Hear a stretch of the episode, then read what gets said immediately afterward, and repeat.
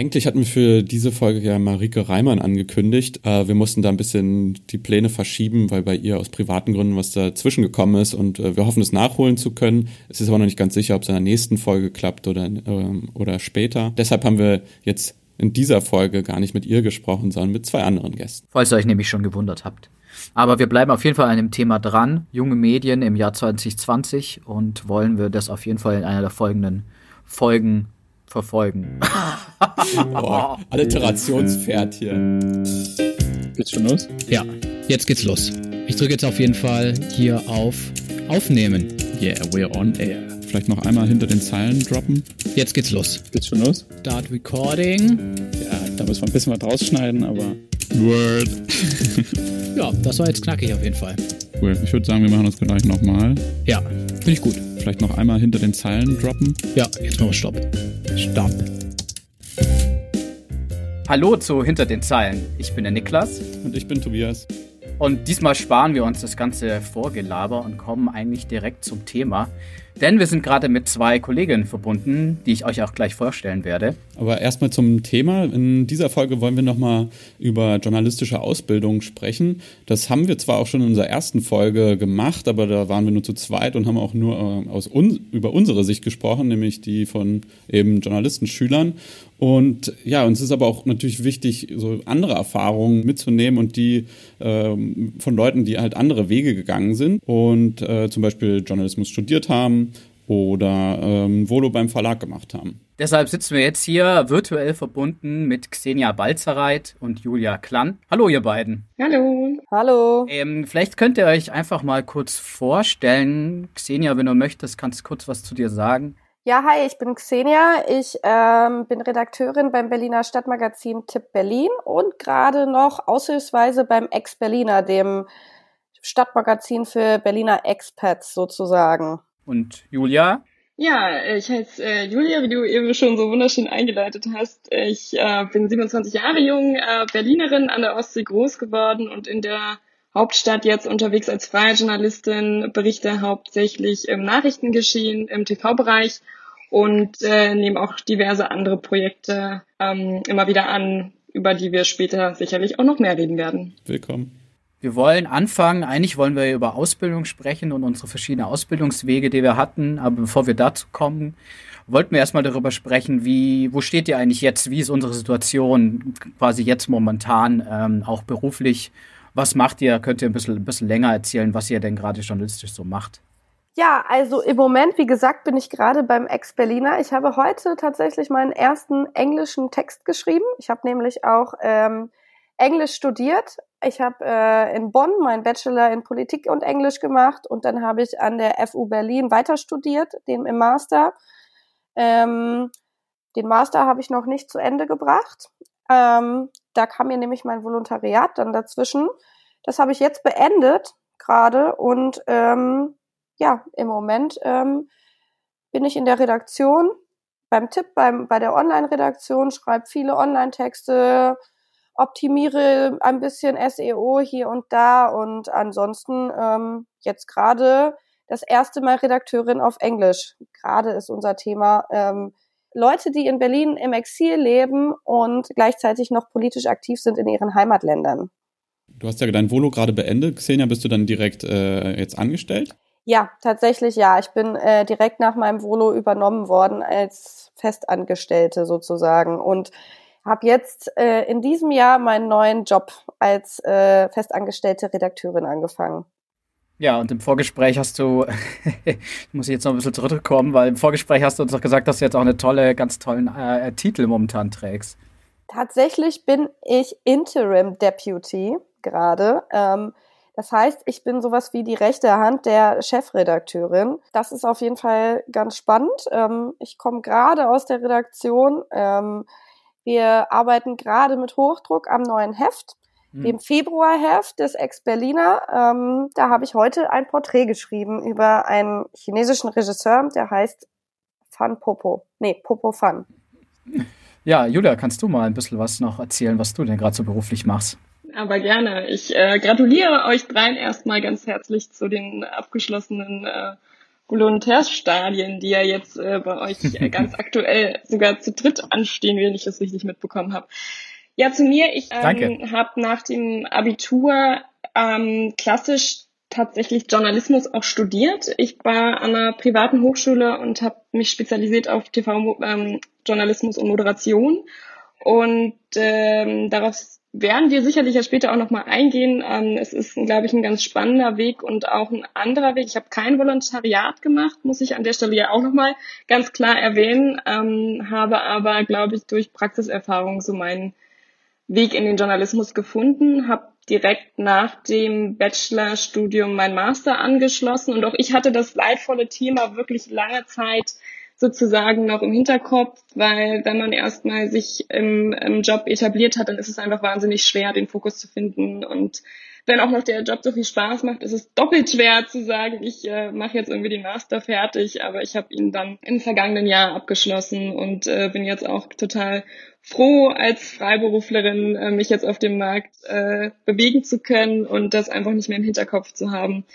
Ich kann auch gerne noch mal ein bisschen erzählen, was ich konkret mache. Also ich bin für verschiedene Fernsehsender oder Fernsehanstalten unterwegs im privaten Bereich äh, momentan und äh, bin da die Redakteurin, die rausfährt und die unbequemen Fragen stellt und sozusagen mit den EB-Teams äh, unterwegs ist, O-Töne sammelt, ähm, teilweise auch Schnittbilder plant und das Ganze halt immer in enger Absprache mit den Redaktionen macht, damit eben diese schnelle Arbeit sozusagen bestmöglich äh, geliefert werden kann, denn gerade im Nachrichtengeschehen geht es halt einfach um Zeit und im Fernsehen ähm, muss man da einfach am Puls der Zeit und, und äh, schnell unterwegs sein. Ja, und zusätzlich hat sich jetzt in der Corona-Zeit noch herauskristallisiert, dass ich das ein oder andere Mal die Chance hatte, auch Aufnahmeleiterin zu sein und das hat auch wahnsinnig viel Spaß gemacht. Also dadurch, dass Corona-bedingt äh, ein paar äh, Konferenzen, die normalerweise vor Ort stattgefunden hätten, nicht stattfinden konnten und eben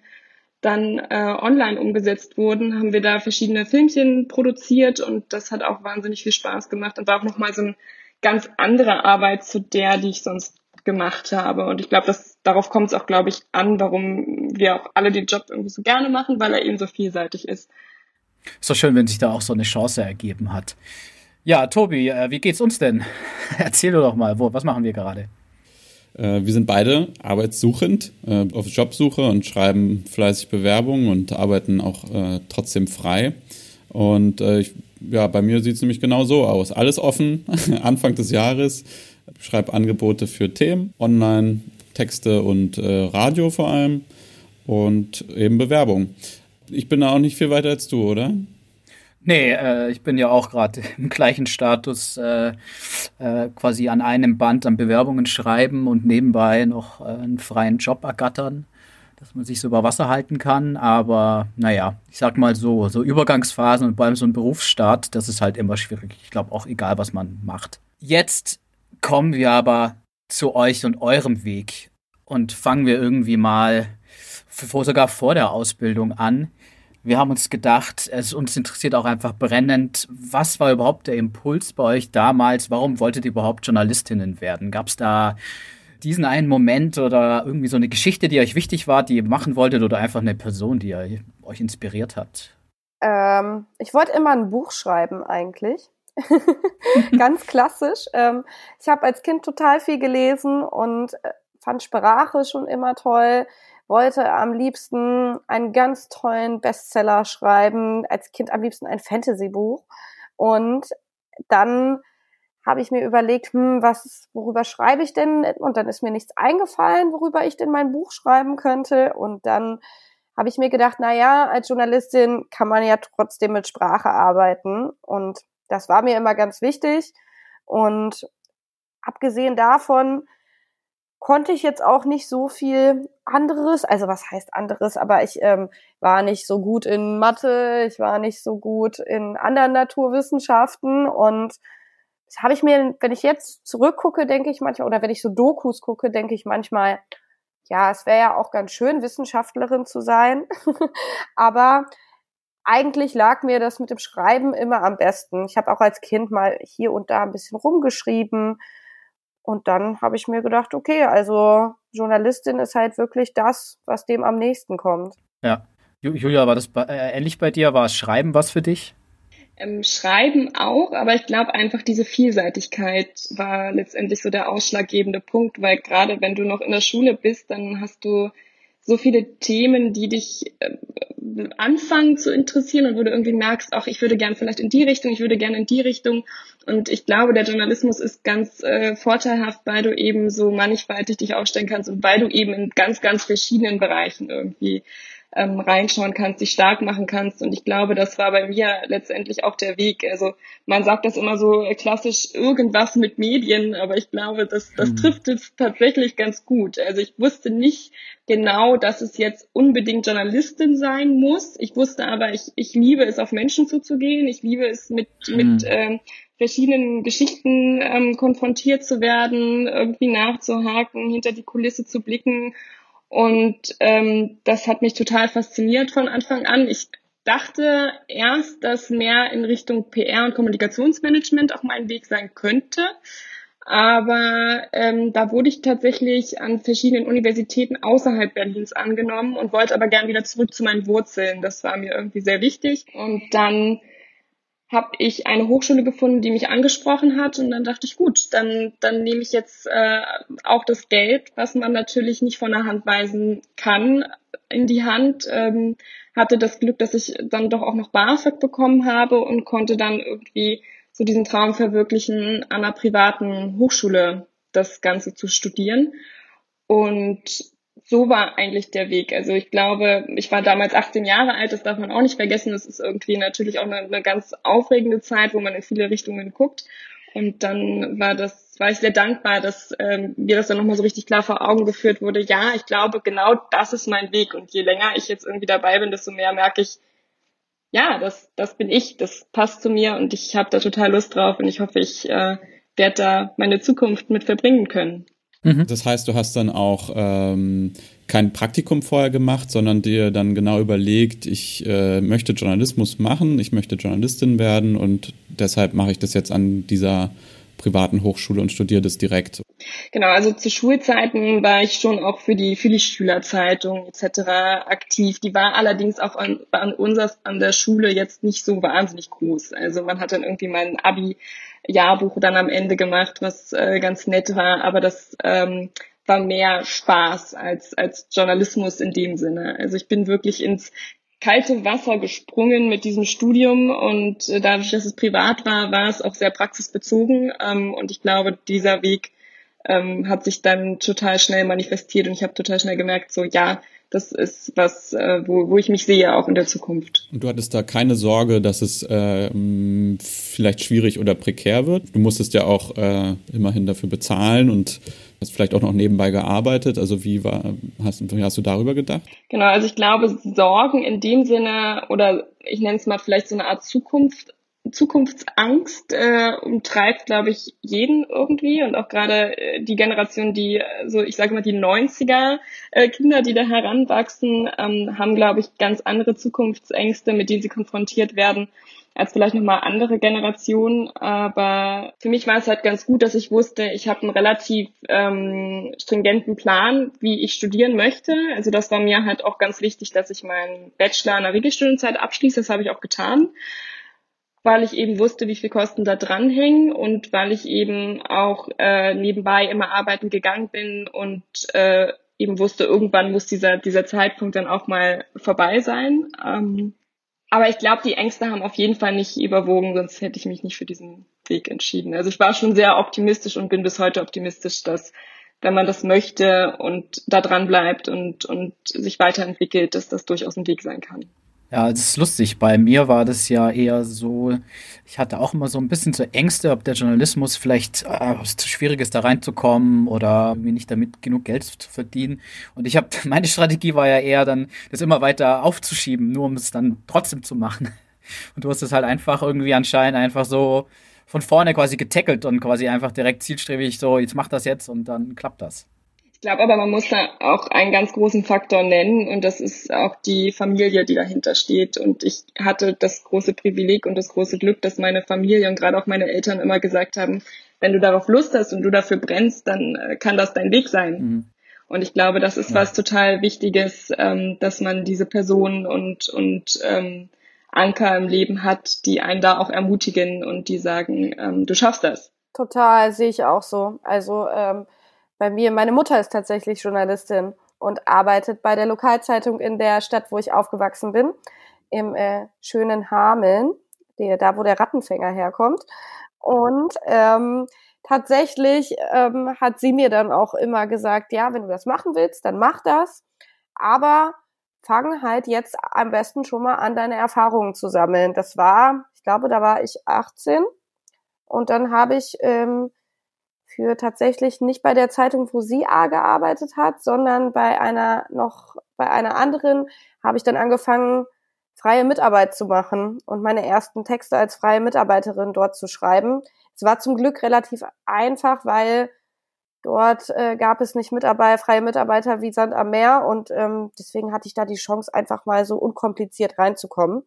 Tatsächlich ist es, glaube ich, ganz wichtig, dass ähm, da Leute sind, nicht unbedingt nur Eltern, aber irgendwer, der einem vielleicht mal sagt, hier, ähm, das könntest du jetzt machen und das ist wichtig. Und wie ging es dann bei dir äh, weiter, Xenia? Du hast dann da quasi als freie Mitarbeiterin dann gearbeitet, hast dann auch Praktika gemacht oder was war dann so der unmittelbare Weg erstmal?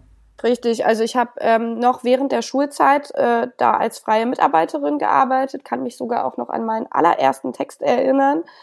Ähm, ich glaube, das vergisst man vielleicht nicht. über was war der? Der war über eine, eine Operette, die im Konzertsaal in der Kleinstadt, nicht mal in Hameln, sondern in Bad Münder hieß die Kleinstadt, ähm, wo ich aufgewachsen bin, da war die eine Operette mit dem Namen, das ist die Berliner Luft, hieß es, glaube ich. Und das war voll die Seniorenveranstaltung. aber,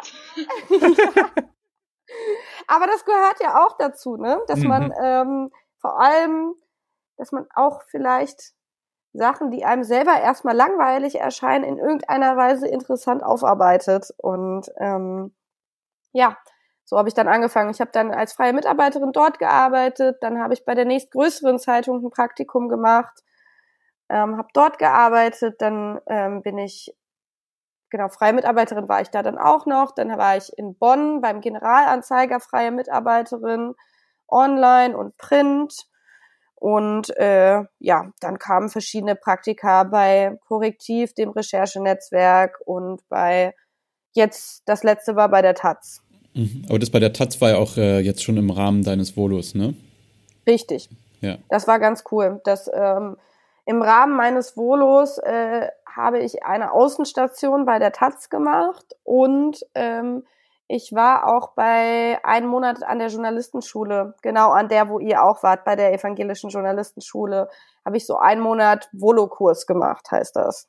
Genau, ist vielleicht auch ganz interessant, weil wir, wir haben ja extra alle, alle Vertreterinnen, Vertreter aller Wege mit am Tisch jetzt, äh, am digitalen, weil ganz oft ist ja so das Klischee, äh, oder das habe ich selber auch gehört, auch in der ersten Folge hat man schon darüber gesprochen, erst einen anderen Weg eingeschlagen, duales Studium, Geld verdienen. Und dann habe ich mir halt wirklich gut überlegen wollen, wie mache ich das jetzt, um da reinzukommen. Und mir wurde immer gesagt, nicht Journalismus studieren ne, deshalb bin ich froh drüber, wenn Julia, wenn du jetzt sagst, ja, für mich war das genau der richtige Weg und so. Das kommt halt, ich glaube nämlich, dass es sehr darauf ankommt, auf die Person, auf die äh, Umstände. Das ist nicht für eine Person, es gibt nicht den einen Königsweg. Das wird nämlich ja auch mhm. immer gesagt, Journalistenschule, das ist der Königsweg. Aber ähm, ich meine, ihr beide habt, steht jetzt gerade gut da und habt Jobs, wir gerade nicht. Also ich glaube, so einfach ist es nämlich auch immer nicht.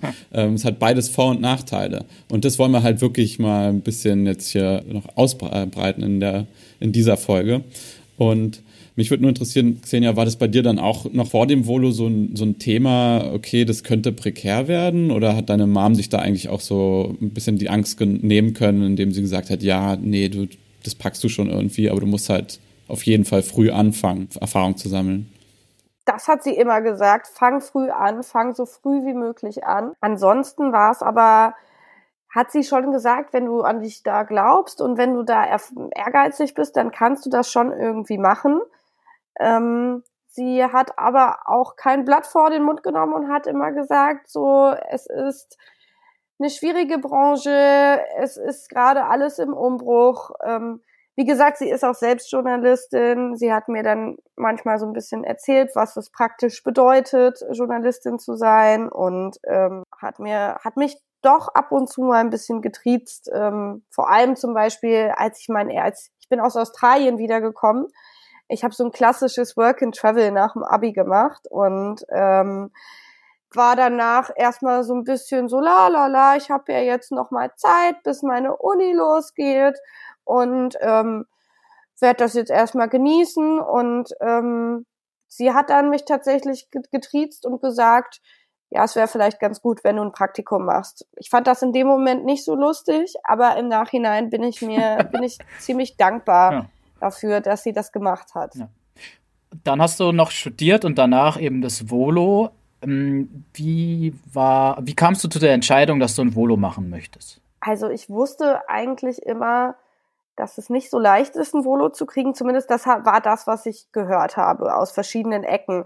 Ich habe ja auch, ähm, wie gesagt, ich bin ja in Hameln aufgewachsen und da gibt's die DWZ und da sind halt Leute hergekommen ähm, aus Städten, also aus großen Städten sind nach Hameln gekommen, um dort ihr Volo zu machen und die haben da vorher nicht ähm, gewohnt und hatten eigentlich keine Verbindungen dahin und ja, ich dachte immer, es wäre sehr, sehr schwierig, ein Volo zu kriegen. Und dann habe ich das eben angeboten bekommen, dieses Volo von ähm, Tip und City. Also mein damaliger Chef, der war ziemlich überzeugt von mir und ähm, ich weniger von mir selbst. und ähm, okay habe dann sozusagen, also der hat mir das angeboten, ob ich nicht ein Volo machen will. Und ich war aber noch gar nicht mit meinem Master fertig. Und dann habe ich hin und her überlegt, ob ich erst den Master zu Ende machen soll. Und dann dachte ich mir, aber nee, mache ich nicht. Ich bleib einfach eingeschrieben und mache hier und da mal ein bisschen an meiner Masterarbeit weiter. Ich hatte nämlich alle Kurse fertig, nur die Masterarbeit hatte ich noch nicht. Und dann ähm, habe ich das Volo einfach angefangen und habe mich einfach dazu entschieden und dachte, das ist jetzt wichtiger, das Volo, weil ich eigentlich, wie gesagt, ich habe Englisch studiert. Ich glaube nicht, dass ich da irgendwie, ich wollte keine Uni-Karriere einschlagen und deswegen dachte ich mir, nee, äh, das Berufliche ist jetzt gerade wichtiger als ähm, die Uni. Mhm. Aber, aber sei mal ehrlich, äh, hast du den Master noch zu Ende machen können? Bis jetzt nicht. Okay. auch ganz ehrlich, ich habe nichts für die Masterarbeit gemacht seitdem. Mhm. Ja. Also du als Volontärin oder als Volontär arbeitest du ja einfach schon deine 40 Stunden. Mhm. Und ähm, wenn gerade mal die Hütte brennt, dann arbeitest du auch schon mal mehr. Und ähm, ich war ehrlich gesagt dann froh, wenn ich Wochenende hatte und wenn ich Feierabend hatte. Da habe ich es nicht geschafft, mich noch hinzusetzen und ähm, nochmal acht Stunden obendrauf zu arbeiten und zu recherchieren. Vor allem ist es ja auch so, bei so einer Masterarbeit, da nerdest du dich ja total in so ein Thema rein. Das ist ja voll das Nerd-Ding eigentlich. Und dann, das funktioniert nicht, wenn du dich jede Woche wieder neu da rein nerden musst. Ja. Ich kann davon ein Liedchen trällern sozusagen, aber am Ende des Weges war dann doch noch Licht. Wenngleich ich auch äh, Studienabbrüche niemals verteufeln würde, aber ich kann das total nachvollziehen, dass man sich auch gerade denkt, wenn man eben schon so weit ist und das Studium an sich ja fertig hat und es wirklich nur noch an dieser These hängt, dass man die einfach zum Abschluss bringen möchte. Mhm. Gib nicht auf, äh, du schaffst das und äh, wir glauben an dich. ich bin tatsächlich noch eingeschrieben. die kann man auch noch später schreiben. Die rennt ja nicht. Das ist ja das, das Schöne und das Schlimme, die rennt nicht weg. ist immer nur, die ist nur im Nacken. Immer. Dann hast du auch noch im ja. Alter was zu tun. genau. Ja. Aber Julia, wie war das, äh, wie war das bei dir? Okay, mit der Masterarbeit kannst du ja auf jeden Fall relaten, aber ähm, wo hast du den gemacht? Ich habe den Master an der Humboldt-Universität gemacht und es war irgendwie auch ganz spannend, äh, sozusagen diesen Vergleich zu haben von staatlicher und privater Universität beziehungsweise Hochschule. Und ich habe da definitiv die, die Vorteile und Nachteile allesamt an die Hand äh, bekommen und irgendwie abwägen können, weil ich glaube, so dieser, dieser Start in, ins Studium damals, also ich habe im Master äh, Medienwissenschaft äh, studiert und ein bisschen Religion und Kultur, ein wahnsinnig spannender Studiengang, über den ich durch Zufall geraten bin und dann quasi ein Doppelmaster gemacht habe, aber jetzt nur in Medienwissenschaft abschließen werde.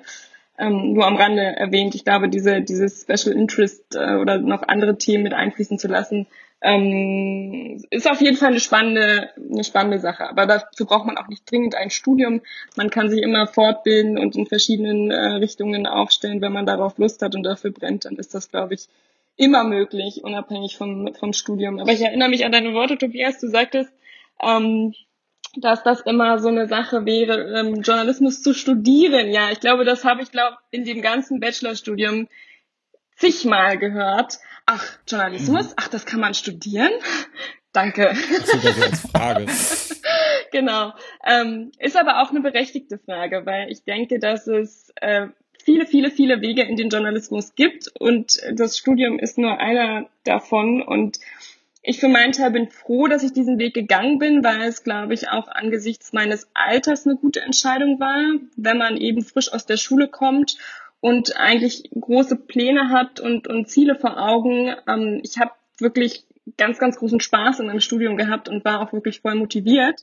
Und das Gute war, es war gar nicht so stark unterschiedlich, wenn ich es jetzt auch gerade mit dem staatlichen vergleiche. Es war sehr schulähnlich, weil man hatte irgendwie stringent jeden Tag Kurse. Man hatte auch rein theoretisch nicht so Semesterferien, wie ich sie dann später kennengelernt habe, wo man wirklich lange, lange Zeit frei hat, rein theoretisch, wenn man nicht arbeitet. Ähm, in den Genuss bin ich leider nie gekommen. Trotzdem okay. Aber ähm, man hat irgendwie in dem, in dem Bachelorstudium doch einen äh, relativ klaren Plan vor Augen, was dazu geführt hat, dass ich auch relativ frühzeitig dann angefangen habe, zweimal die Woche zu arbeiten und äh, habe dann sozusagen das nach und nach aufgebaut. Und ich glaube, mein richtiger Start, wo ich auch wirklich gemerkt habe, so, okay, das ist es und hier will ich nicht mehr weg, war dann auch in meinem ersten Praktikum. Also ich würde auch im Nachhinein immer sagen, über Praktika geht sehr, sehr vieles in dem Bereich. Ich habe aber tatsächlich nur zwei gemacht. Also ich habe sowohl in meinem Bachelorstudium eins gemacht, als auch in meinem Masterstudium. Und jeweils aus diesen Praktika sind im Endeffekt dann meine freiberuflichen Tätigkeit gewachsen, was halt wirklich schön war, worüber ich auch bis jetzt sehr, sehr dankbar bin und ähm, wo ich auch frühzeitig dann gemerkt habe, gut, das, das ist es halt, was ich will. War es eigentlich schwierig, bei dem Bachelorstudiengang äh, reinzukommen, Julia?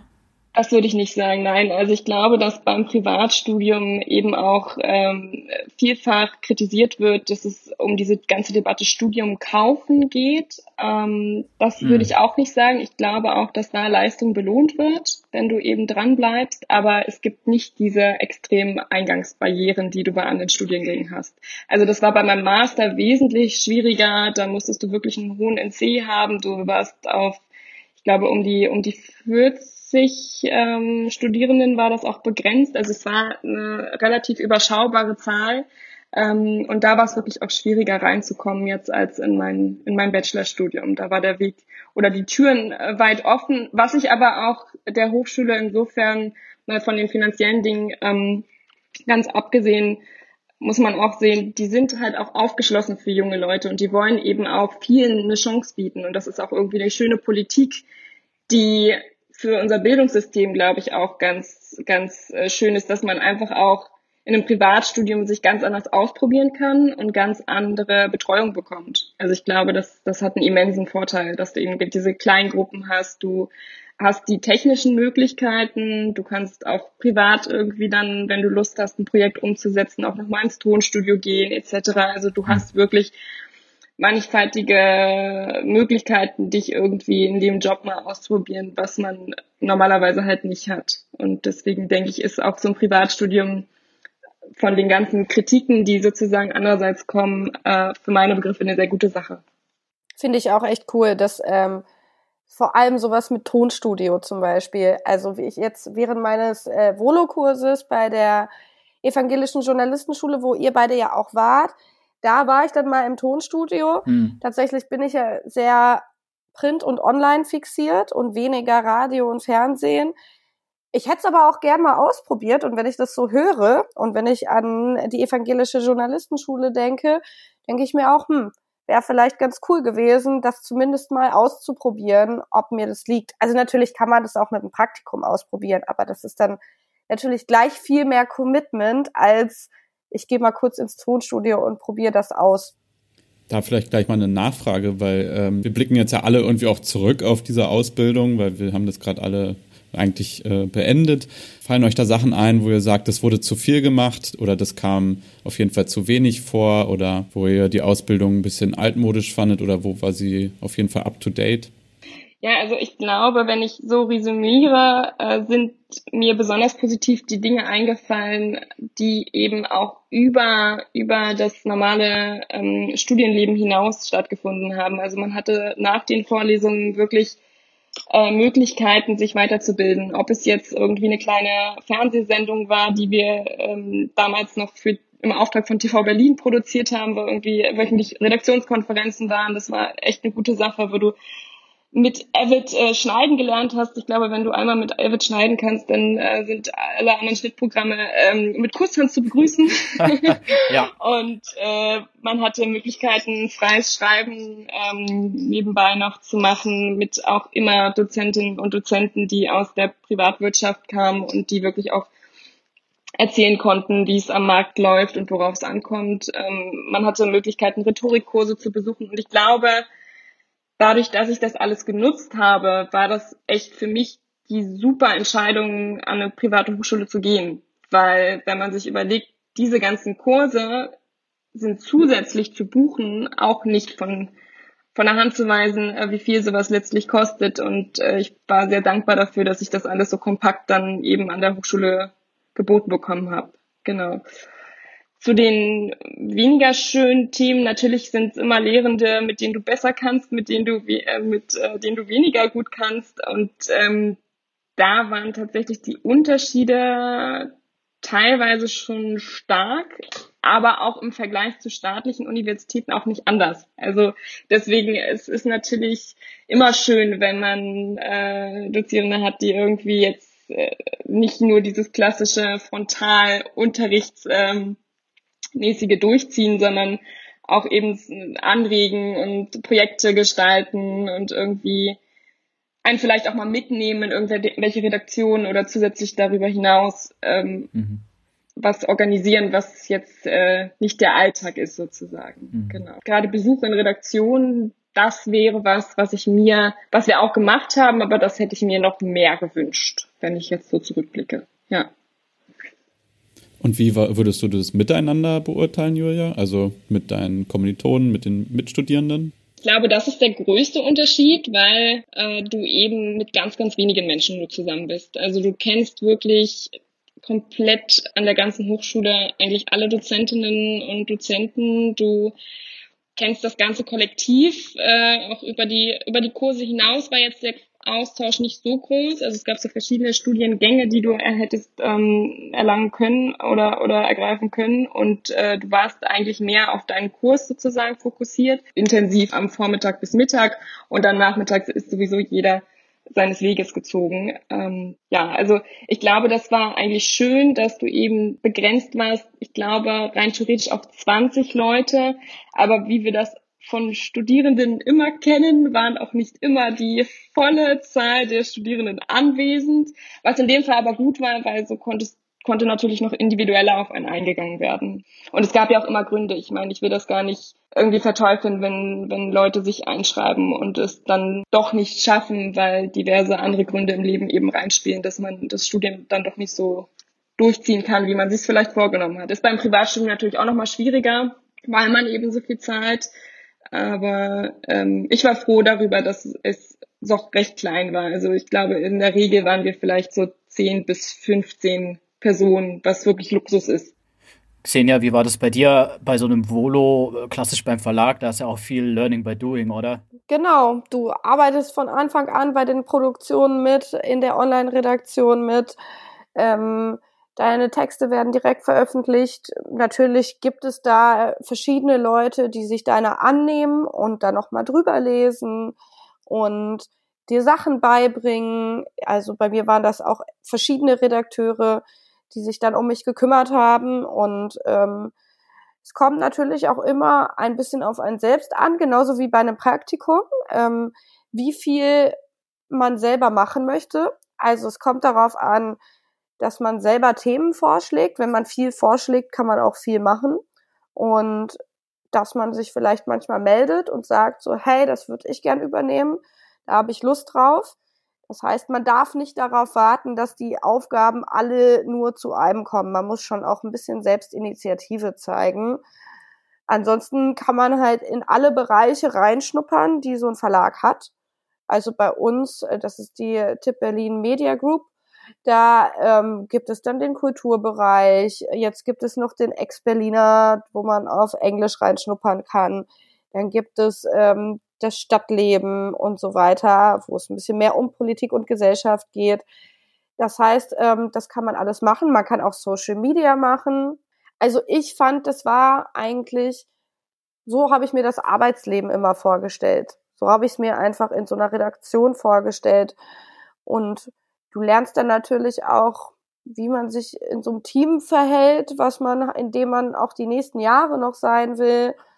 Und wie gesagt, ich bin ja jetzt weiterhin da. Ähm, du findest halt einfach so deinen Platz in so einem Unternehmen dann, in so einem Volontariat das fand ich halt total toll. Also und ähm, wie gesagt, wenn man vielleicht lieber festangestellt werden möchte oder beziehungsweise als feste Freie irgendwo arbeiten möchte, dann ist das natürlich super, weil ähm, wenn du dich gut machst, dann ähm, stehen vielleicht die Chancen nicht schlecht, dass du auch weiterhin dort deinen Platz hast und weiterhin dort arbeiten kannst. Ja, was vielleicht nicht so gut ist, ist es das, aber das liegt halt an Volontariat beim Verlag, Du hast dich dann erstmal entschieden für diese eine Sparte. Das war halt bei mir Print und Online.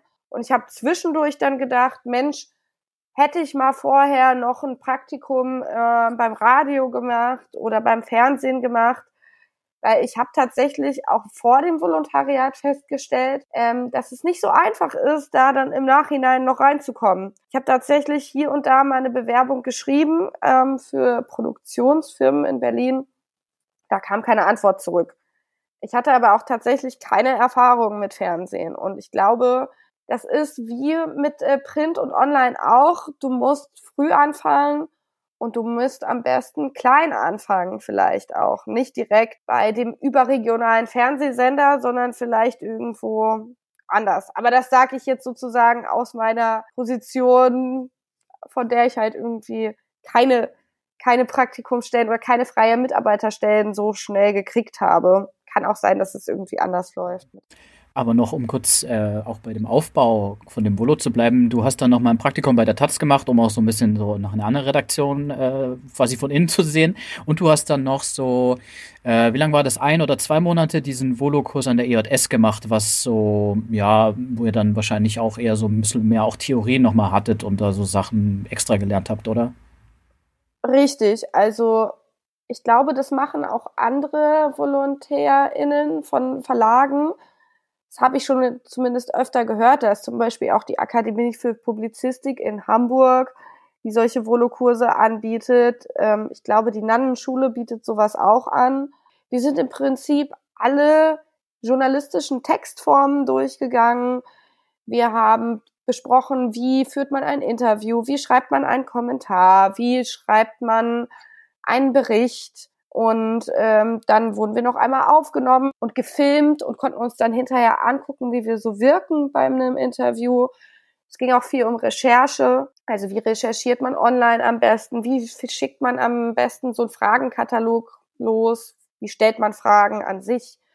Und genau, das hat sozusagen mein Verlag mir bezahlt, ähm, diesen Kurs. Der ging einen Monat lang.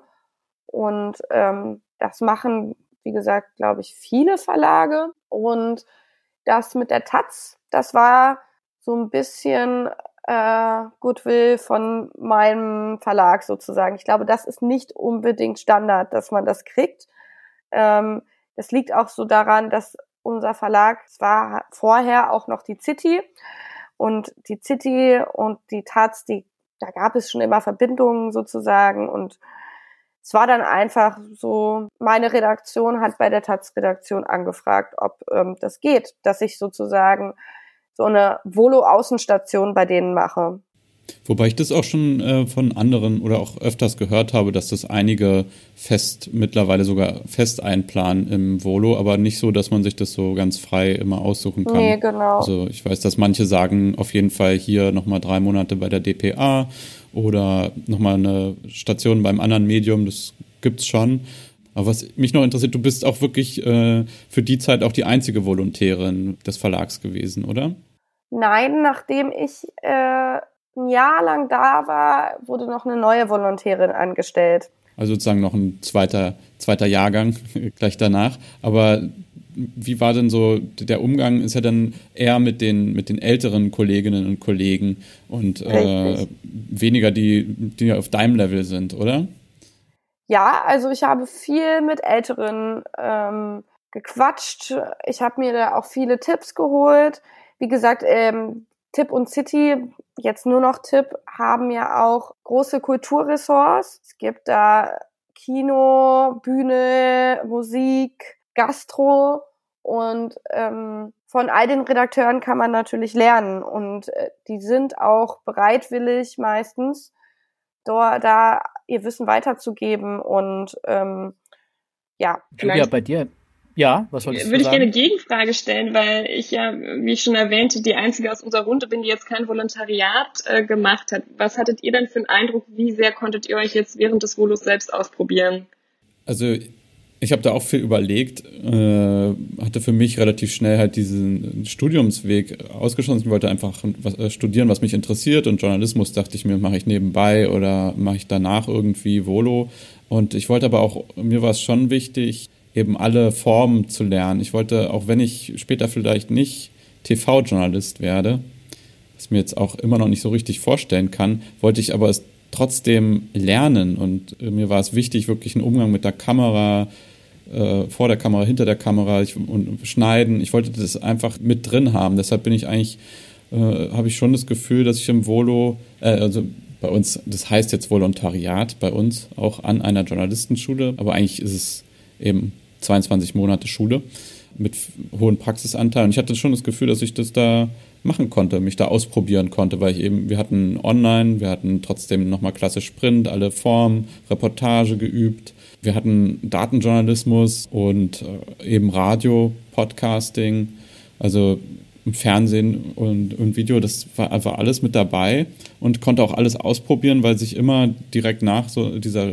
etwa zweimonatigen Phase an der Schule direkt das Praktikum angeschlossen hat ähm, wo man genau das umsetzen konnte. Und das hat, finde ich, äh, in der Ausbildung sehr, sehr gut funktioniert, bis dann eben äh, durch Corona alles so ein bisschen anders wurde. Und ich hatte das Gefühl, also die TV-Lehrredaktion, die wir hatten, die war wirklich sehr gut. Hatten, da haben uns Leute von der Deutschen Welle geschult. Das ist halt, also klasse. Aber danach, ich habe kein TV-Praktikum gemacht. Also es hat, aber dann hat sich nicht ergeben, hat nicht richtig funktioniert. Ich war dann auch bei der Taz, bei Recherche und Reportage was ich auch äh, super fand, weil eben mir das Investigative liegt. Aber ich konnte sozusagen nicht das dann in der Ausbildung wirklich ausprobieren. Es ist nochmal was anderes, wenn man wirklich zwei Monate am Stück, äh, zum Beispiel für einen Sender oder so, und dann äh, alle zwei Tage auch rausgeht und dreht oder so. Das hat mir sozusagen ein bisschen gefehlt. Aber ansonsten hatte ich das Gefühl, ich konnte mich da echt austoben. Und sei es mit Eigenprojekten. Dann halte ich mal so eine kleine Gegenrede, weil ähm, das Einzige, was ich dann noch vielleicht ein bisschen kritisieren würde, ist, dass man sehr eingespannt ist während der Journalistenschule. Wir waren sehr eingespannt ähm, bei den Projekten, die wir gemacht haben, die immer viel Spaß gemacht haben, war aber auch, auch ähm, so die Themen, die groben Themen schon vorgegeben. Und wenn es jetzt wirklich darum geht, sich komplett auszuprobieren und vielleicht auch mal eigene Projekte irgendwie zu machen, also neben der Journalistenschule noch so ein eigenes Projekt zu stemmen, ah, da war der Workload eigentlich echt wirklich zu hoch. Das habe ich mir manchmal gewünscht, dass wir irgendwie hätten mehr so Freizeit, also wirklich so Slots gehabt, wo gesagt wurde, okay, ihr könnt jetzt einfach mal, macht irgendwie diesen Podcast, auf den ihr Bock habt, oder macht mal den Blog oder äh, das, den TikTok-Channel, auf den ihr Bock habt. Sowas hätte ich mir tatsächlich gewünscht, dass es irgendwie vielleicht so mal so Zeiten gibt in der Journalistenschule, wo einfach jeder sein eigenes Projekt voranbringen kann. Das gab es leider nicht so. Das stimmt. Ja, also ich denke halt, wenn man ein Praktikum bei einem Verlag macht, um nochmal hier die äh, Volo bei einem Verlagssicht mit reinzunehmen, ich denke, du kannst da einfach bei allem, was der Verlag eben hat, in alle Bereiche reinschnuppern. Aber das ist ja bei einem Verlag, klar, Social Media gibt es da auch. Das ist Print, das ist online, aber natürlich ist es kein Fernsehsender und es ist auch kein Radiosender. Julia, wie war das denn im Journalismusstudium?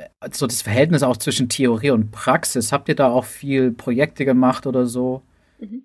Ich glaube, das ist jetzt resümiert ganz ganz ermutigend, äh, wie viele Wege es doch gibt, weil das, was ihr jetzt auch aufgezählt habt an, an ähm, Dingen, die euch mit an die Hand gegeben wurden, die wurden uns im, im Studium ebenso an die Hand gegeben. Ähm, wir hatten ja auch ähm, ein ähm, Praxissemester, wo wir dann auch nochmal in eine Redaktion unserer Wahl geschickt wurden, was auch sehr ähm, spannend gewesen ist. Ich war damals bei N24 und äh, das hat echt viel Spaß gemacht und deshalb bin ich da auch dankbar für. Und ich glaube halt, dass diese ganze dieser ganze Praxisanteil, von dem ich gerade sprach, einen enormen Teil ausgemacht hat und auf Grundlage dessen, dass man eben Geld in die Hand genommen hat für dieses Studium, man da auch eine Menge geboten bekommen hat. Also man hatte eben diese, diese kleinen Kurse, diesen direkten äh, Kontakt und man hat wahnsinnig viele Projekte umgesetzt und äh, neben dem theoretischen Teil, der natürlich auch äh, Ökonomie etc. beinhaltet hat, äh, die, ich sag mal, Standards äh, des Studiums sozusagen abgedeckt haben, war eben der Praxisteil enorm. Also wir haben ganz häufig irgendwelche kleinen Filmchen zum Abschluss gemacht oder ein Audioprojekt am Ende. Also das war wirklich ähm, eine sehr gute Ausbildung. Deswegen würde ich auch meinen, sind Studium ähm, mit, mit den Inhalten von einem Volontariat durchaus auch sehr vergleichbar. Aber wie war das auch? Wurde euch das irgendwie gesagt oder ähm, hast du irgendwie so einen Eindruck bekommen, dass du nach dem Studium auf jeden Fall kein Volontariat mehr machen brauchst oder auch nicht eingehen solltest, wenn dir das jemand sagt, dass du das vielleicht nochmal vorher machen musst? Ich glaube generell verschiebt sich jetzt nach und nach, was man so aus der Praxis auch mitbekommt, wie die Wege so sind, ähm, dass es sich ein wenig vom Volontariat lockert. Ich denke, auch ein Volontariat ist eine super Sache, auch gerade wenn man vielleicht auch in der jeweiligen Redaktion bleiben möchte, ähm, einfach um das Handwerk zu lernen. Aber es ist eben nicht nur der Weg. Also ich bin der Meinung, dass man auch über ein Studium da durchaus viel lernen kann, wenn man eben die entsprechenden Kurse darüber hinaus macht. Also ich habe viel irgendwie dann in den ähm, Kursen, die über den Studieninhalt hinaus liefen, ähm, mal die Kamera in die Hand genommen, selber gedreht, selber geschnitten. Also diese ganzen praktischen Geschichten, die, glaube ich, im Volontariat im Vordergrund stehen, habe ich sozusagen im Studium immer auch bekommen. Und deshalb, ich würde auch nicht ausschließen, dass äh, viele von meinen äh, Kommilitonen und so weiter doch noch vielleicht ein Volontariat gemacht haben. Also ähm, da gibt es auch äh, Fälle, die dann diesen Weg noch ähm, gegangen sind. Ich für meinen Teil habe einfach, glaube ich, durch die Praxis, die ich dann schon erfahren habe, ähm, festgestellt, dass ich denke, dass es auch ohne Volontariat geht. Man wird vielleicht irgendwann mal eine Grenze bekommen, äh, die dann sagt, okay, ohne Volo kein Zutritt. Aber ich äh, bin im Moment ganz optimistisch, dass man auch durch Arbeitserfahrung und äh, einfach Lust und, und Spaß am Job auch sein, seine Richtung einschlagen kann und gehen kann. Jetzt macht die Julia so viel Werbung eigentlich für dieses äh, Studium. Xena, du musst jetzt eigentlich eine Lanze brechen fürs Volo, weil ich meine, man muss ja, also das muss man ja irgendwie dem, dem ganz klassischen Volo beim Verlag. Der große Vorteil ist ja eigentlich, man hat da wirklich äh, ähm, den Fuß dann in der Tür eigentlich, oder? Ja, total. Du bist da sozusagen dann auch so ein bisschen zu Hause.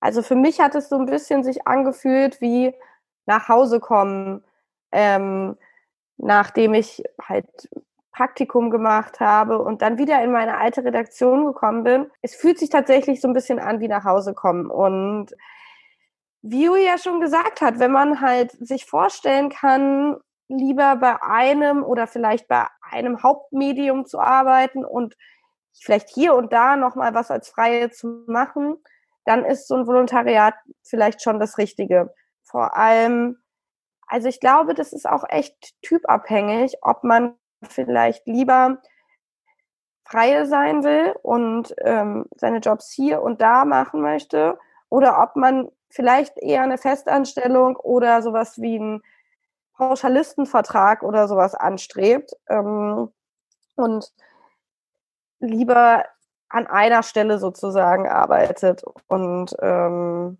darauf kommt es echt ein bisschen an. Ich habe auch rausgefunden, tatsächlich, so das Volontariat ist, glaube ich, auch echt ein ziemlich deutsches Ding. Ich weiß nicht, ob es das in anderen europäischen Ländern so gibt. Zumindest habe ich mich heute mit äh, KollegInnen unterhalten, die gesagt haben, so ja, sie kennen das aus ihren Heimatländern nicht so. Der kam aus ähm, Großbritannien, der meinte, dass er es nicht so kennt, in der Form sozusagen. Ähm, ich glaube, es ist auf jeden Fall eine coole Sache. Man lernt da viel und aber man arbeitet auch viel. Aber du wirst bei der Arbeit ja dann auch nicht als die nächste Praktikantin gesehen und dann bist du zwei Monate da und dann kommt halt der nächste Praktikant, sondern du wirst ja schon als, äh, als die Ko Kollegin halt äh, angesehen, oder? Genau. Als ähm, Kollegin, die länger da ist, du kriegst ja auch, du kriegst zum Beispiel deine eigene E-Mail-Adresse.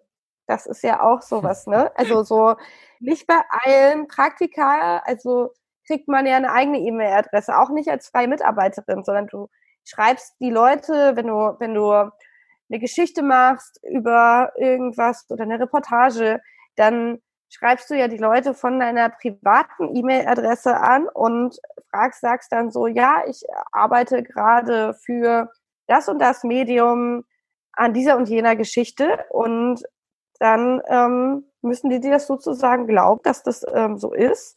Und ich kam mir direkt viel glaubwürdiger irgendwie vor, als ich dann äh, meine eigene E-Mail-Adresse hatte und meine eigene Signatur und so weiter hatte und meine eigene Telefonnummer sogar.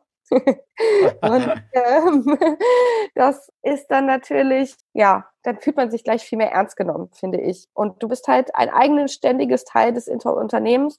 Und ich finde, man sammelt auch mit der Zeit Erfahrungen und Kontakte vor allem.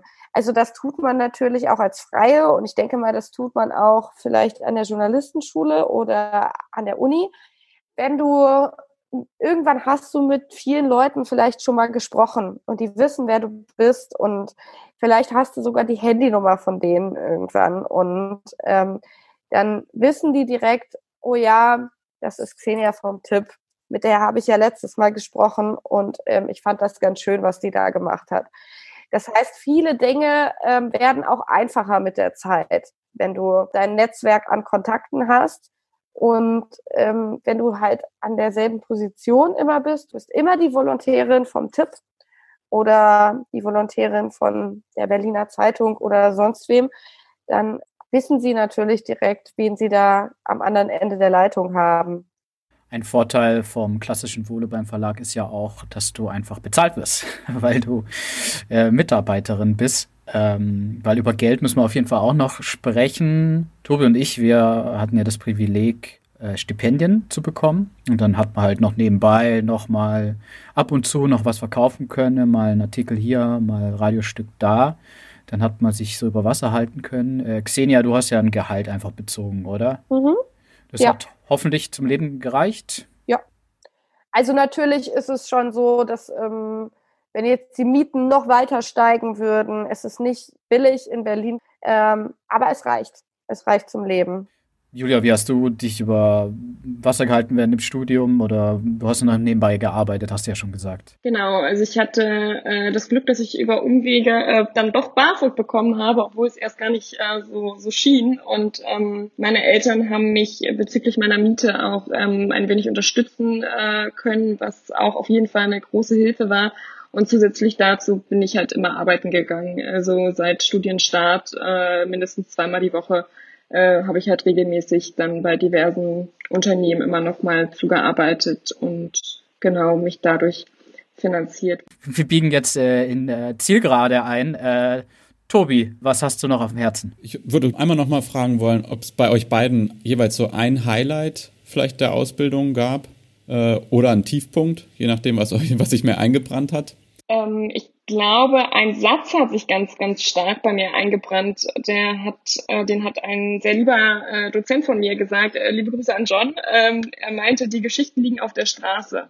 Und ich glaube, das hat er sogar in der allerersten Woche gesagt, dass wir anfingen zu studieren. Und das hat sich äh, sehr bewahrheitet, weil egal in welche Richtung du gehst, du findest halt immer so, so, so viele Themen. Und ich glaube, das ist auch die größte Lanze, die ich für unseren Berufszweig irgendwie brechen würde. Du hast auf der einen Seite zwar auch viele Risiken, du hast vielleicht auch Ängste, aber du hast vor allem wahnsinnig schöne Möglichkeiten und du kommst an Orte, wo du als Autonormalverbraucherin nicht ohne weiteres einfach hinkommen würdest. Du triffst so viele interessante, spannende Menschen und hast auch das große Privileg, dass die dir nicht immer, auch gerade die, das Jahr 2020 hat auch mir persönlich gezeigt, dass äh, nicht immer die Menschen den Journalistinnen und Journalisten wohlgesonnen gegenübertreten, äh, leider Gottes, aber trotzdem hast du eben ganz viele wundervolle Geschichten, an denen du teilhaben darfst und die dich irgendwie in ihre Lebenswelten einladen und mit einer großen Selbstverständlichkeit über ihre Geschichten sprechen. Und ich glaube, das ist jetzt nicht das Einzelbeispiel. Es gibt ganz, ganz viele, äh, die einen da einfallen würden, aber diese Menge macht es auch einfach und ich bin total interessiert daran, noch weitere Geschichten ähm, erzählt zu bekommen und herauszufinden. Und Xenia, bei dir? Ja, mir geht's tatsächlich ganz ähnlich. Also das ist tatsächlich das, was mir am Beruf so viel Spaß macht, dass du eben nicht nur am Schreibtisch sitzt. Jetzt in Corona-Zeit ist es tatsächlich mehr am Schreibtisch als sonst für mich persönlich. Aber grundsätzlich kommst du raus. Der Beruf ist so abwechslungsreich. Also was ich alles schon gemacht habe, ja, allein in meiner Volo-Zeit, das sind halt für mich echt tatsächlich verschiedene Sachen. Also ähm, ich war Containern und bin nachts von der Mülltonne gefallen. ich ähm, war nackt Volleyball spielen, weil ich einen Text über FKK gemacht habe. Ich ähm, habe war backstage mit Drag Queens im SO 36. Ich war habe über einen Twerk Contest berichtet. Ich habe mit Politikern gesprochen, die dich vielleicht nicht so anhören würden, also vielleicht auch schon, aber grundsätzlich hast du halt, hören dir die Leute zu als Journalistin und du hast natürlich auch eine gewisse Machtposition sozusagen, ähm, weil du ja theoretisch über Sachen berichtest und ähm, die unangenehmen Fragen stellst, die aber irgendwie alle pro, die alle interessieren. Das ist für mich auch wichtig immer noch im Journalismus. Für mich ist Journalismus auch einfach noch die vierte Gewalt sozusagen. Ein Korrektiv vom Staat, von den Mächtigen, von der Wirtschaft, ähm, Leute, die nachfragen und ähm, nicht eben einfach nur die, Mach die Mächtigen machen lassen. Und das macht mir schon echt Spaß. Dann zum Abschluss, äh, was ist vielleicht ein Tipp oder irgendein Rat, den ihr gerne ähm, ganz früh, so früh wie möglich schon gerne selber gewusst hättet? Jeder kriegt eine Minute möglichst früh anfangen ähm, und möglichst viele breit gestreute Praktika machen. Also ähm, wirklich Radio, Fernsehen, äh, Print, Online einfach machen. Ich glaube, dieses nicht entmutigen äh, lassen, das ist, glaube ich, ein ganz, ganz äh, starker Punkt. Also einfach auszuprobieren, reinzugehen, ins kalte Wasser äh, geschmissen zu werden oder sich selbst reinzuschmeißen. Ich glaube, das ist einfach der Weg. Und das Schöne ist ja, dass wir in einer Zeit leben, auch Social Media hat durchaus viele Schattenseiten, aber wir können uns so viel ausprobieren und so leicht ausprobieren und so kostengünstig ausprobieren. Ich glaube, also ich bin Jahrgang 93 und ähm, zu meiner Zeit, oh damals, da war das alles noch nicht so, dass man das äh, so schnell auch ähm, dieses Feedback bekommen konnte. Und ich glaube, diese Feedback-Kultur ist auch total wichtig und ja, einfach sich möglichst schnell davon zu überzeugen, was einem wirklich Spaß macht. Und wenn man merkt, es macht einem wirklich Spaß, sollte man da auch dranbleiben. Und dann gibt es viele Wege in den Journalismus. Das ist das Stichwort. Da wollten wir euch beide einmal fragen, was ihr meint. Äh, würdet, würdet, ihr anderen raten, welcher Weg äh, passt? Kommt drauf an. Richtig. Richtig. Kommt tatsächlich, ich glaube, Tobi, du hast das auch gesagt, relativ am Anfang unseres Gesprächs, dass es eben darauf ankommt, worauf man Bock hat, wie die Umstände sind, ob sich vielleicht gerade eine Möglichkeit ergibt oder nicht. Wie jetzt bei mir. Bei mir hat sich ja einfach eine Möglichkeit aufgetan und ich habe die Chance ergriffen und habe es gemacht. Wenn sich sowas ergibt und man sich das vorstellen kann, bei einem Verlag zu arbeiten, dann würde ich sagen, macht es auf jeden Fall, weil ich fand mein Volontariat super. Ich habe es genossen, ich bereue es nicht. Ähm, gleichzeitig warum nicht bei, bei, bei einer Journalistenschule bewerben oder bei einem Studiengang? Also manchmal frage ich mich ja, vielleicht hätte ich das auch machen sollen, aber naja, ich bin, wie gesagt, zufrieden. Und wir vier sind ja auch Paradebeispiele dafür, dass es viele Wege geben kann. Ja, also es nicht nur diesen einen gibt und ich glaube auch, wenn man sich dazu entschließt, ähm, auch erst zu einem späteren Zeitpunkt in den Journalismus einzusteigen, dann kann das genauso schön sein, wenn man dafür brennt. Ja? Oder wenn man erstmal in einem anderen Bereich äh, beispielsweise studiert hat und dann auch ein Special Interest Thema hat, ähm, zu dem man sich gerne stärker aufstellen möchte, dann ist das auch eine schöne, schöne Sache. Aber ähm, ich glaube, was einfach hängen bleibt für mich ist, man kann immer einsteigen, wenn man darauf Lust hat und kann auch jeweils das, was man davor noch nicht gemacht hat, immer in jeglicher Form äh, nachholen. Also man kann sich ja auch während äh, der Arbeit äh, nebenbei in bestimmten Bereichen einfach weiterbilden, wenn man dafür brennt und da tiefer reingehen möchte, ohne das studiert zu haben, beispielsweise. Genau. Viele Wege für nach Rom. Wie ist es für dich, Tobi? Was würdest du raten? Ähm, ich würde auch einfach mich auf jeden Fall bewerben für, für Volos und äh, genauso auch Journalistenschulen. Aktuell schreiben übrigens auch wieder welche aus, zum Beispiel DJS und die äh, Henry-Nannen-Schule. Und äh, würde es auf, auf diesen Wegen versuchen. Ich würde aber eben auch raten, sich früh Gedanken zu machen, in welche Richtung möchte ich. Also vielleicht will ich ja gar nicht Fernsehen machen, dann lieber vielleicht ein Volo, wo ich weiß, wo ich, wo lande ich dann auch genau. Ähm, aber eben auch sich über das Geld Gedanken zu machen, weil das ja eben schon nochmal so ein Ding ist. Das ein Stipendium ist nicht, äh, ist nicht versprochen. Und bei dir, Niklas?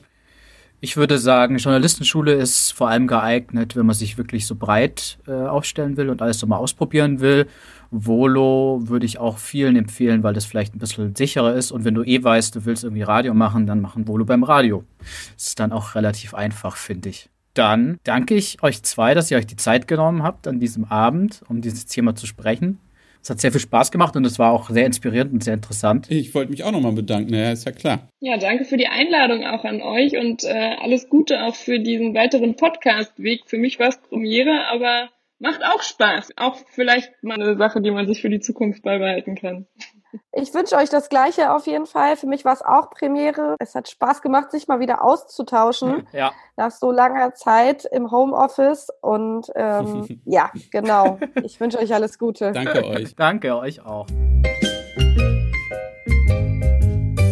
Das waren Xenia Balzereit und Julia Klann. Und ähm, ich weiß nicht, wie es euch geht, aber mich hat es früher auch immer eigentlich am meisten interessiert bei anderen Leuten, wie die eigentlich Journalist geworden sind, sei es im Praktikum oder äh, wie man so trifft beim freien Arbeiten. Und ja, wir hoffen, dass wir euch mit dieser Folge da vielleicht auch ein bisschen was an die Hand geben können.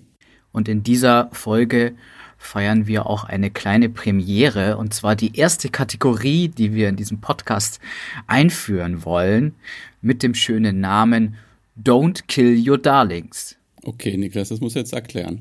Es gibt eine Regel, die bekommt man immer so eingetrichtert in der journalistischen Ausbildung und die heißt eigentlich Kill Your Darlings. Also wenn du eine Textstelle oder einen O-Ton im Radio hast, der dir besonders am Herzen liegt, der aber vielleicht äh, gar nicht irgendwie jetzt zu dieser Geschichte beiträgt, die du eigentlich erzählen willst, dann, dann ist man ja immer so, äh, man will das irgendwie nicht hergeben, man will das nicht löschen, weil, weil man, weil das einem so gefällt. Aber derjenige oder diejenige, die dann meistens deinen Text abnimmt oder den Beitrag abnimmt, der denkt sich so, okay, was hat das jetzt hier zu suchen? Streich das lieber raus, kill your darlings. Und Tobi und ich haben uns gedacht, das ist eigentlich so schade, weil dadurch immer so richtig schöne Perlen eigentlich verloren gehen, weil meistens kann man die ja eigentlich für nichts anderes mehr verwenden. Deshalb haben wir uns jetzt diese Kategorie Don't Kill Your Darlings ausgedacht, dass wir regelmäßig unsere Darlings präsentieren können, die bei der ein oder anderen Text oder bei dem ein oder anderen Beitrag leider dran glauben mussten und denen wir jetzt ein zweites Leben geben wollen. Damit präsentiere ich die erste Ausgabe von Don't Kill Your Darlings. Don't kill your darlings. Don't kill your darlings. Für die erste Ausgabe hat Tobi einen kleinen Darling mitgebracht. Tobi, äh, was ist denn dein Darling? Äh, ich habe vor knapp einem Jahr David Nitschkowski begleitet, ähm, einen Wohnungslosen hier in Berlin, der nämlich gerade erst in ein sogenanntes Little Home eingezogen ist äh, im Winter. Und ja, der hat mir dann so eigentlich in einem Nebensatz, als er mir sein kleines Häuschen gezeigt hat, so die Tür aufgemacht hat und dann standen da ganz viele Deos und so weiter. Und dann hat er mir auch noch gesagt, ja, ich bin ja ein richtiger Parfümfanatiker oder Parfümfan. Und das hat mich irgendwie so überrascht und da habe ich natürlich nachgefragt. Meine Schwester ist dran schuld. Ich war äh, sieben oder acht Jahre und meine älteste, äh, meine älteste, meine jüngste Schwester, die ist schon ausgezogen gewesen und die ist insgesamt 16 Jahre älter wie ich und äh, die ist immer zu meiner Mutter und mir gekommen, mit der ich zusammengelebt habe und meinem Stiefvater und hat sich dann immer gestylt, um abends wegzugehen und hat sich immer einparfümiert. Und wenn sie dann auf Toilette gegangen ist, bin ich immer heimlich an ihr Parfüm rangegangen und habe es auch mal so ein bisschen benutzt und immer so gerochen. Und die Gerüche, die sie damals benutzt hat, haben mir gefallen und so bin ich zum Parfüm gekommen. Ich war Galeria Kaufhof am Alexanderplatz in der Parfümerieabteilung bei Karstadt in der Parfümerieabteilung, habe überall nachgefragt. Das wird nicht mehr hergestellt, wird einfach nicht mehr geliefert. Wie heißt es? Und zwar Baldessarini ist der Name von diesem Parfüm und das Parfüm selber heißt Strictly Private. Und das ist mein Lieblingsparfüm gewesen, wird es auch immer bleiben, aber wird jedenfalls nicht mehr geliefert. Welches hast du jetzt? Und jetzt habe ich dieses Jean-Paul Gaultier, die Flasche mit dem Oberkörper. Allemal. Genau. Das ist eine lustige, kleine, ein bisschen abstruse Erzählung auf jeden Fall. Oder auch interessanter Spleen, den er da hat, oder? Total, das ist aber auch so irgendwie nochmal eine Geschichte in der Geschichte und ich fand das in dem Moment halt voll schön und habe das, wie gesagt, ja auch ähm, dann nochmal nachgefragt und Zwischenfragen und was ist denn jetzt genau dein, dein Lieblingsparfüm und hatte später sogar geguckt, ob es das noch gibt oder so, ne? aber es äh, passte halt dann leider, leider nicht so richtig in die Geschichte, die auch schon so krass genug war oder ja, es ging ja letztendlich um seine Wohnsituation und wie er von der Straße weggekommen ist äh, oder einen Weg weg von der Straße gefunden hat durch diese Little Homes, also so ganz kleine ähm, Holzhäuschen, die aufgestellt werden in Parkflächen oder öffentlichen Räumen. Aber was ist auch, also warum ist dir dieser O-Ton auch so im Gedächtnis geblieben? Das ist bei mir direkt so hängen geblieben, weil das irgendwie so die Erwartung gebrochen hat. Ganz oft haben wir auch so ein Klischeebild von, von Obdachlosen oder Wohnungslosen, die sind ungepflegt oder sowas. Ähm, und das war bei ihm überhaupt nicht der Fall. Also im Gegenteil, der war super gepflegt, äh, hat mir, wie gesagt, auch in seinem Mini-Häuschen da die ganzen Deo-Flaschen gezeigt, alles einsortiert und du denkst, okay, welcher Mensch braucht neun Deos? Äh, aber der fing dann ja auch fast an zu strahlen, so, so hast richtig gemerkt, wie er dann so bei dem Gedanken an dieses Parfüm halt so, so aufblüht oder so. Und das fand ich halt einfach so in dem Moment so eine schöne, der hat mir gerade kurz vorher gezeigt, auf so einem Mini-Spielplatz ähm, in so einer kleinen Hütte, wo sonst nur Kinder äh, drinne sind, dass er da seinen, seinen schlimmsten äh, kalten Entzug hatte. Äh, und sich fast in die Hose gemacht hat, was ihm so das Peinlichste überhaupt war, weil sowas, was, sowas ihm nie vorher passiert ist. Und dann im nächsten Moment erzählt er dir von, von seinem Lieblingsparfüm. Also ich fand, also es ist einfach direkt hängen geblieben. Ist auch voll die schöne kleine Charaktereigenschaft, die irgendwie so eine Person beschreibt, finde ich. Bist du eigentlich dann noch länger mit ihm in Kontakt geblieben? Ich habe ihn danach nochmal getroffen. Das war nämlich ähm, ich glaube, im November habe ich ihn das erste Mal äh, getroffen, zweimal eben für diese Reportage. Und äh, dann bin ich danach nochmal hin, um zu gucken, wie es ihm denn so geht. Und hatte ihm noch äh, ein Weihnachtsgeschenk vorbeigebracht, nämlich äh, Jean-Paul Gaultier Le Mal äh, als kleines Dankeschön. Und äh, dann ist er aber ins Krankenhaus gegangen ähm, und sollte wieder einen Entzug machen. Und seitdem habe ich dann nichts mehr von ihm gehört. Hat er sich gefreut über das Parfüm? Ja, natürlich. Also klar, das war aber auch, ja, da hat er sich mega gefreut. Dass mir das halt, äh, das hat er ja auch gemerkt, so dass ich ihm zugehört habe und das hängen geblieben ist und so. Tobi, danke für diesen äh, kleinen Darling und der wirklich schade gewesen wäre, wenn der gestorben wäre. Das war unsere erste Ausgabe unserer neuen Kategorie Don't Kill Your Darlings. Diese Kategorie soll aber nicht nur für unsere Geschichten da sein, von den Geschichten von Tobi und mir, wir würden es lieben, wir fänden es so toll, wenn ihr, unsere HörerInnen, uns auch Geschichten zusenden könntet. Also kleine Text Stellen, am besten natürlich irgendwelche Töne oder auch einfach irgendwelche anderen Geschichten, wo ihr denkt, das passt voll in die Kategorie und das wäre eigentlich mal schön, wenn das irgendwie auf irgendeinem Wege ausgestrahlt werden würde. Wir würden uns extrem über Zuschriften von euch freuen. Nächstes Mal ist erstmal Niklas dran, aber wenn dann schon äh, Einsendungen kommen, wäre natürlich cool. Dann können die nämlich bei Don't Kill Your Darlings wieder aufleben. Schreibt uns dafür einfach eine Mail an mail at hinter den Zeilen.de, hinter den Zeilen einfach komplett zusammengeschrieben. Zum Schluss haben wir auch noch ein paar kleine Hinweise.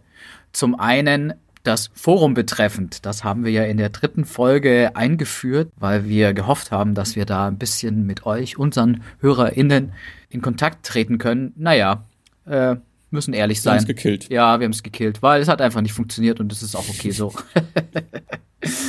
es war ähm, eine Idee, dass das funktionieren könnte, aber ich glaube, so ein Forum, ob das heutzutage noch wirklich die klügste Art und Weise ist, mit den Leuten in Kontakt zu kommen, wahrscheinlich eher nicht. Oder zumindest nicht für unsere Zwecke. Alternativ haben wir jetzt einfach ein paar Social Media Kanäle aufgemacht. Und zwar findet ihr uns in Zukunft auf Twitter unter hinter den Zeilen, alles zusammengeschrieben, und auf Instagram unter hinter den Zeilen unterstrich Podcast. Jetzt fragt ihr euch bestimmt, warum, hab, warum fangen die jetzt erst an mit Social Media? Äh, wir haben das ein bisschen vor uns hergeschoben, eigentlich, weil wir gar nicht so richtig den Kopf dafür frei hatten. Wir haben ja, wir haben beide Twitter, so ist nicht, und dachten uns, naja, da haben wir ja beide schon Follower und Followerinnen, das ist vielleicht einfacher, da das zu promoten und haben uns erstmal auf den Podcast konzentriert und äh, auf Inhalte, auf Gäste, auf die Website. Das war vielleicht nicht unbedingt die klügste Strategie, aber ähm, jetzt findet, könnt ihr auch darüber mit uns in Kontakt treten und findet alle Infos äh, auf den Kanälen. Und ja, klar, mit einem eigenen hinter den Zeilen Profil, das macht schon ein bisschen mehr Sinn. Außerdem freuen wir uns auch darauf, auf Insta und Twitter einfach auch noch mehr Inhalte auf eine ganz andere Weise verbreiten zu können und aufzubereiten und nicht nur eben diesen dieses einmal im Monat, sondern auch einfach zwischendurch ein paar kleine Häppchen, die vielleicht sogar für sich selber stehen oder eine Ergänzung zu den Folgen sind. Genau, oder schon mal Gäste anteasern, dann wisst ihr schon Bescheid, wer als nächstes kommt. Übrigens, in vielen Gesprächen merken wir halt auch immer wieder so, dass Leute gar nicht genau Bescheid wissen oder die denken, ja, okay, ähm, der Podcast ist auf Spotify, dann krieg, kriegen die bestimmt pro Klick da was und ist super nett, wenn ihr ganz oft draufklickt, aber Geld bekommen wir dafür nicht, auch keine 0,01 Cent oder so. So funktioniert das nicht. Ähm, wir hosten den ja selbst und der wird nur eben bei allen möglichen Podcatchern, wie zum Beispiel Spotify, dann ausgespielt. Aber das heißt, wir bekommen für diesen Podcast nichts. Genau deshalb äh, haben wir jetzt PayPal eingerichtet. Dann unterstützt uns. Da haben wir auch in den Show Notes und auf unserer Webseite den Link. Egal ob einmalig 5 Euro oder 10 Euro oder jeden Monat 1 Euro. Das hilft uns alles. Dass wir zumindest mal unsere Grundkosten, die wir hier auch monatlich haben für Webspace etc., äh, da wenigstens nicht draufzahlen. Selbst wenn ihr jetzt nicht ein, zwei Euro übrig habt, äh, dann lasst gerne Bewertungen bei euren Podcatchern. Das hilft uns auch extrem oder abonniert uns. Das war's für diese Folge. Dann hoffen wir euch beim nächsten Mal wieder, zu, äh, dann hoffen wir euch beim nächsten Mal zu hören. Was für ein Schwachsinn. Das war's für diese Folge und dann hören wir uns hoffentlich beim nächsten Mal. Macht's gut. San Francisco. Ciao.